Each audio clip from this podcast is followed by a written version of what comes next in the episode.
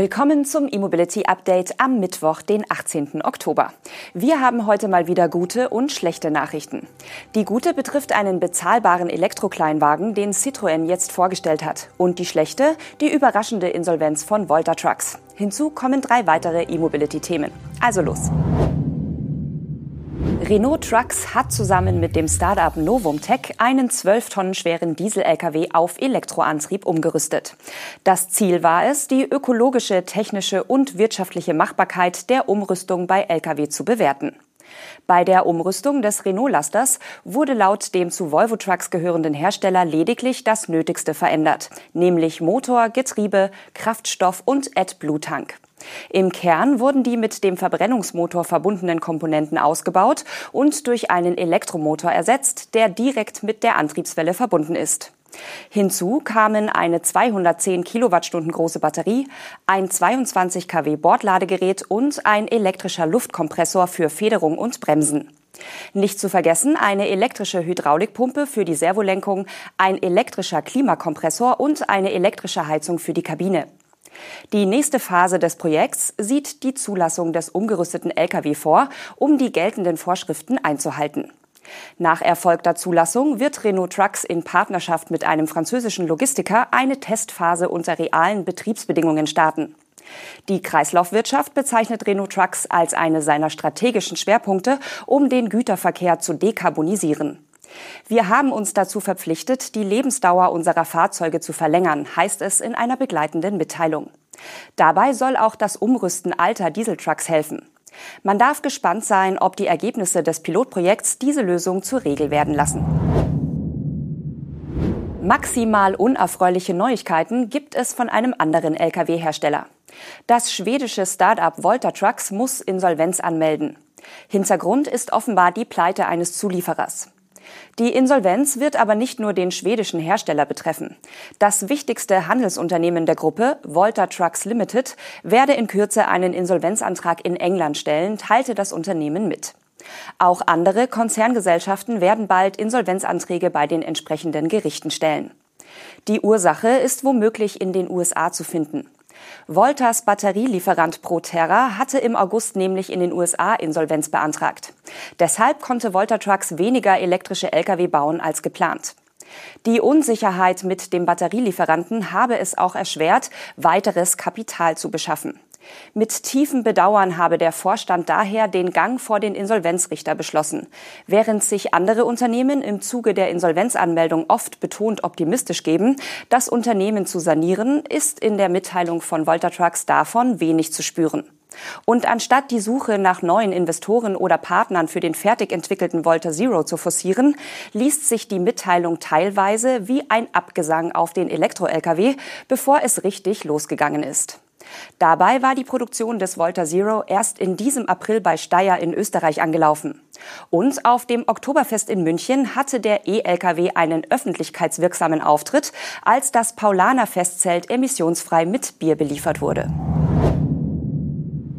Citroën hat mit dem EC3 das nach eigenen Angaben erste bezahlbare europäische Elektroauto vorgestellt. Mit den technischen Daten einer Reichweite von 320 Kilometern und einem Preis von 23.300 Euro wird der EC3 in der Tat Maßstäbe setzen und soll 2025 noch günstiger werden. Der EC3 wurde übrigens nicht nur für Europa entwickelt, sondern wird auch hier gebaut. Er läuft in der Slowakei vom Band. Und was die Franzosen dort produzieren, hat in der Tat das Potenzial, ein sehr gefragtes Modell zu werden. Denn der Preis ist heiß und auch die Technik scheint auf dem Papier zu passen. 320 Kilometer Reichweite nach WLTP, wohlgemerkt im kombinierten Zyklus, nicht im reinen City-Zyklus, für 23.300 Euro brutto sind ein Wort. Blicken wir auf die Details. Der EC3 basiert auf einer günstigen Version der hochflexiblen globalen CMP Smart Car Plattform von Stellantis. Wie bei dem Preis bereits vermutet werden kann, nutzt der EC3 eine LFP-Batterie. Diese kommt in dem Kleinwagen auf einen Energiegehalt von 44 Kilowattstunden. Wenn man bedenkt, dass der nutzbare Nettoenergiegehalt etwa beim Peugeot E208 oder Opel Corsa E in der ersten Generation nur eine Kilowattstunde höher lag, sicher kein schlechter Wert. Zudem kann der EC3 in der Spitze mit bis zu 100 kW geladen werden. Für das Fenster von 20 auf 80 Prozent geben die Franzosen 26 Minuten an. AC-seitig ist das Laden mit 11 kW möglich. Von 20 auf 80 Prozent soll es dann knapp drei Stunden dauern. Ist nur einphasiges Laden mit bis zu 7 kW möglich, vergehen rund vier Stunden. Den Antrieb übernimmt indes ein 83 kW starker Elektromotor. Mit 11 Sekunden aus dem Stand auf 100 kmh ist der EC3 von dem sonst elektroautotypischen Beschleunigungsverhalten ein Stück entfernt. Die Höchstgeschwindigkeit liegt bei 135 kmh. Ein reichweitenstarkes Langstreckenauto ist der EC3 sicher nicht. Citroën dürfte mit dem Modell aber ohnehin eher Privatkunden mit kleinem Geldbeutel oder Flottenkunden wie Pflege- und Lieferdienste im Auge haben. Immerhin gibt es in dieser Preisklasse aktuell fast keine passenden Elektroautos. Verfügbar ist der Stromer in zwei Versionen namens U und Max. Mit diesen beiden Versionen wird der EC3 im Frühjahr des kommenden Jahres zu den Händlern kommen. 2025 soll dann eine Version folgen, die noch 200 Kilometer Reichweite bietet, aber dafür mit 19.990 Euro nochmals günstiger wird. Details hierzu gibt es noch nicht. Am 24 Autohof Lutherberg an der A7 können Elektroautos jetzt auch netzunabhängig geladen werden. Möglich macht dies im Rahmen eines Pilotprojekts eine Lösung des Startups Greenbox Mobile Energy. Diese arbeitet mit einem mobilen Batteriespeicher. Mit dem Aufbau der Integration der Hardware und dem Testen der logistischen Herausforderungen ist die erste Entwicklungsstufe des Projekts erfolgreich abgeschlossen. In der nächsten Ausbaustufe soll die Anbindung an den regionalen Bürgersolarpark Schauenburg erfolgen, wo die Batterie mit 100 Prozent Sonnenenergie geladen und wieder an den 24 Autohof transportiert wird. Die Containerlösung von Greenbox kommt auf einen Energiegehalt von 300 Kilowattstunden und wird direkt mit der Ladesäule verbunden. Diese ermöglicht dann den E-Autos das Schnellladen mit bis zu 300 kW und das ohne Strom aus dem Netz. Das ist ein großer Unterschied zu bekannten HPC-Lösungen mit Batterieunterstützung.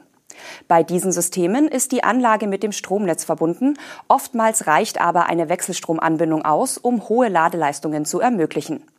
Die Batterie fungiert hier als Puffer, ist aber auf den Netzstrom angewiesen. Die Greenbox wird aber direkt an dem Solarpark geladen, dann physisch zum Autohof transportiert und direkt an die Ladestation angebunden. Zur Optimierung und Skalierung der Prozesse sowie zur Validierung der Logistik im größeren Maßstab will Greenbox nun ein bis zu zwei Cluster mit jeweils 10 bis 12 Ladepunkten und einer Vielzahl von mobilen Batteriespeichern umsetzen. NIO will den Einsatz von Batterien mit sogenannten Semi-Solid-State-Zellen in seinen Elektroautos offenbar massiv ausweiten, laut Dokumenten aus Chinas Regulierungsbehörde auf potenziell elf weitere Modelle. Im Juli lieferte der chinesische Batteriespezialist WeLion seine ersten Semi-Solid-State-Batterien an den ebenfalls chinesischen Elektroautohersteller. Diese will NIO in seinen 150 Kilowattstunden Akku verbauen.